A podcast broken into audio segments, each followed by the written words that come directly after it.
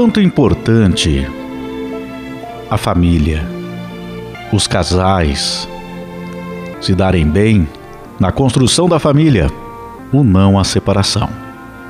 A separação é algo sério e algo que tem que se levar em conta sua responsabilidade diante de Deus.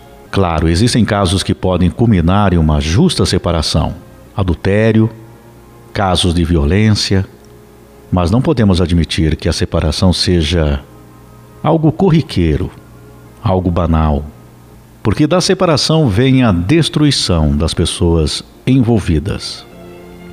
Ficam marcas, cicatrizes, dores de um lado e do outro e das pessoas próximas. Quando um casal se separa, os filhos são atingidos, as pessoas próximas, os pais, as mães de um lado e do outro, familiares, amigos e principalmente o próprio casal. Então, não podemos admitir que a separação seja algo corriqueiro, algo banal. Antes de tudo, um casal deve tentar ao máximo a reconciliação, a aproximação. Por isso é tão importante o entendimento, do diálogo, do respeito e da admiração de um com o outro. Quando nós falamos dos relacionamentos e de tudo na nossa vida, nos ensinamentos que nós temos, Deus nunca fala em divisão, no sentido de separar algo. Apenas podemos dividir aquilo que nós estamos, na verdade, partilhando. Nós podemos dividir o nosso pão com o próximo, nós podemos dividir o nosso amor, devemos dividir o nosso pão, devemos dividir o nosso amor com as pessoas. Mas a divisão que separa, a divisão, a separação, ela acarreta sérios problemas. Deus é conciliador e nos fortalece na união. Muitas vezes, o casal, em momento de dificuldade, de desentendimentos, é exatamente em Deus que se busca o equilíbrio, o resgate daquele relacionamento. E é dessa forma que você pode alcançar esse acerto a divisão, seja como casal, seja como corpo de Cristo, não edifica, só subtrai, só tem a perder o casal. Em casos de violência, é aceitável. No caso de adultério, sim, aí é possível. O que não pode acontecer, estou reforçando aqui, a separação por motivos de desentendimentos, de opiniões muitas vezes, ou de coisas banais que levam àquela separação. E claro, a separação, quando ocorre devido à violência, devido ao adultério, aquele que comete o erro paga um preço muito caro, mais cedo ou mais tarde. Na Bíblia, fala sobre a separação, mas eu quero reforçar aqui. Observe o quanto isso pesa e acaba afetando todas as pessoas no entorno. Por exemplo, o casal se separa. O casal se separa. Os filhos sentem a desestruturação do, da sua família, do seu lar. Muitas vezes sem ainda até com a idade do entendimento daquilo que está acontecendo. Sofrem com aquela situação e ficam marcas. Muitas vezes ficam traumas até dependendo da situação como ocorreu. E aí afeta demais pessoas no, no entorno. Por exemplo, às vezes o casal separa e fica os pais dos pais para os avós cuidarem de seus netos. E aí cria também um vínculo e depois de um tempo se perde aquela guarda daquela criança que às vezes criou durante anos então a separação ela vai criando diversas situações. Aqui é um exemplo apenas. Diversas situações de dificuldade. Então os nossos atos, aquilo que nós fazemos na nossa vida, ela, ela tem cada ato. Esses atos têm consequências e na separação vem acarretando muitos problemas.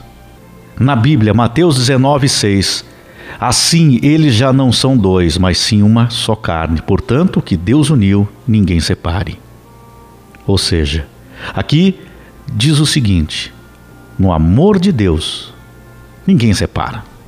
Mas precisa ter o amor de Deus, que aí cai sobre o respeito, sem o adultério. Cai o respeito, sem a violência. O respeito, com admiração, com o companheirismo, de algo tão sublime que é a união daquelas duas pessoas. Em Malaquias tem uma citação: Por isso tenham bom senso, não sejam infiéis tenham bom senso, não sejam infiéis. Em Mateus 19, 8, Moisés permitiu que vocês se divorciassem de suas mulheres por causa da dureza do coração de vocês. Mas não foi assim desde o princípio. Romanos 16, 17. Recomendo, irmãos, que tomem cuidado com aqueles que causam divisões e põem obstáculos ao ensino que vocês têm recebido. Afastem-se deles, daqueles que causam divisões. Mateus 5,32 Mas eu digo que todo aquele que se divorciar de sua mulher, exceto por imoralidade sexual, faz que ela se torne adúltera. E quem se casar com a mulher divorciada estará cometendo adultério. Observe aqui, no caso de uma separação, mas exceto por imoralidade sexual, ou seja, exceto por um adultério. Ou então a gente inclui aqui também imoralidade na questão da violência. Quando não ocorre nesses sentidos, aqui demonstra o erro, a falha do casal. Coríntios 7, 3 a 5. O marido deve cumprir os seus deveres conjugais para com sua mulher, e da mesma forma a mulher para com seu marido. A mulher não tem autoridade sobre o seu próprio corpo, mas sim o marido. Da mesma forma, o marido não tem autoridade sobre o seu próprio corpo, mas sim a mulher não se recusem um ao outro, exceto por mútuo consentimento e durante certo tempo, para se dedicarem à oração. Nesse caso, sim.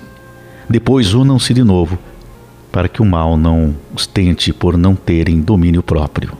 Hebreus 13, 4 O casamento deve ser honrado por todos, o leito conjugal conservado puro, pois Deus julgará os imorais e os adúlteros.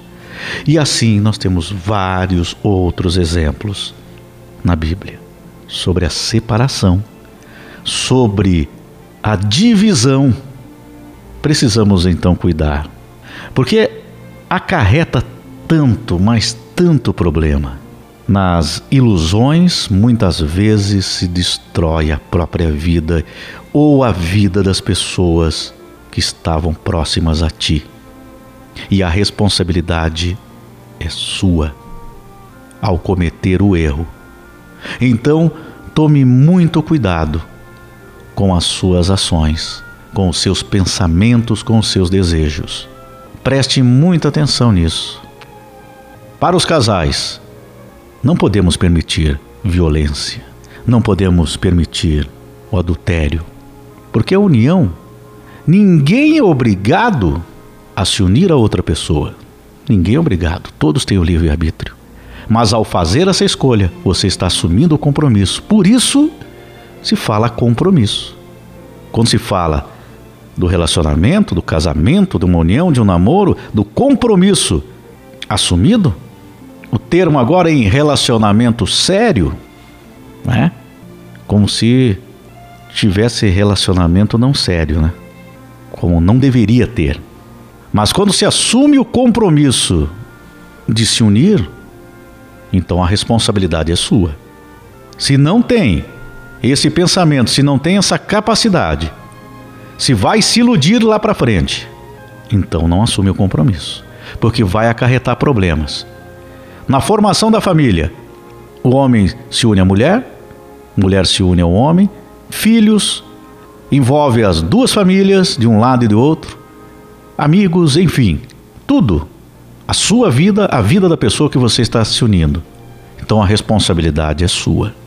A responsabilidade é da outra pessoa. Quando o outro agir errado, nós não temos o que fazer. Fugiu do nosso controle. Então, nós vamos ter que tomar a atitude que não vai ter outra alternativa. Não podemos ficar na violência, não podemos ficar no sofrimento com adultério. Do adultério, muitas vezes existe o perdão, se houver o arrependimento, e o perdão cabe à pessoa, que foi prejudicado, se perdoou ou não. Perdoar deve-se, agora continuar aí é o critério de cada um, dar uma oportunidade, mas a decisão, quando o outro erra, foge ao nosso controle. Agora, quando nós nós tomamos uma decisão, temos que pensar bem se não vamos prejudicar as pessoas que estão na nossa vida. Então cuide, cuide da sua família. Para levar o amor de Deus às famílias e aos jovens que construirão as famílias do amanhã, precisamos da ajuda das próprias famílias, da sua experiência concreta de vida e de comunhão a cada um de nós. Então eu te digo: o amor para sempre é possível o amor para sempre é possível. Só cabe a atitude de cada um de nós. O amor para sempre é possível.